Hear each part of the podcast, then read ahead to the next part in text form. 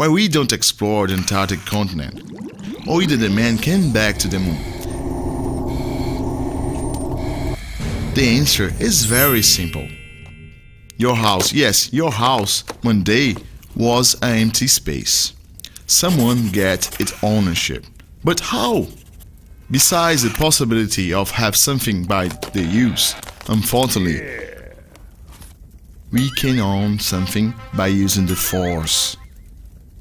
The history told us the relationship between man, land, and private property. And the mainstream of all this process it is the human nature. The human being is different from another animals because it has the capacity to work together as a society. That is why we make and respect private property. Ciência do povo.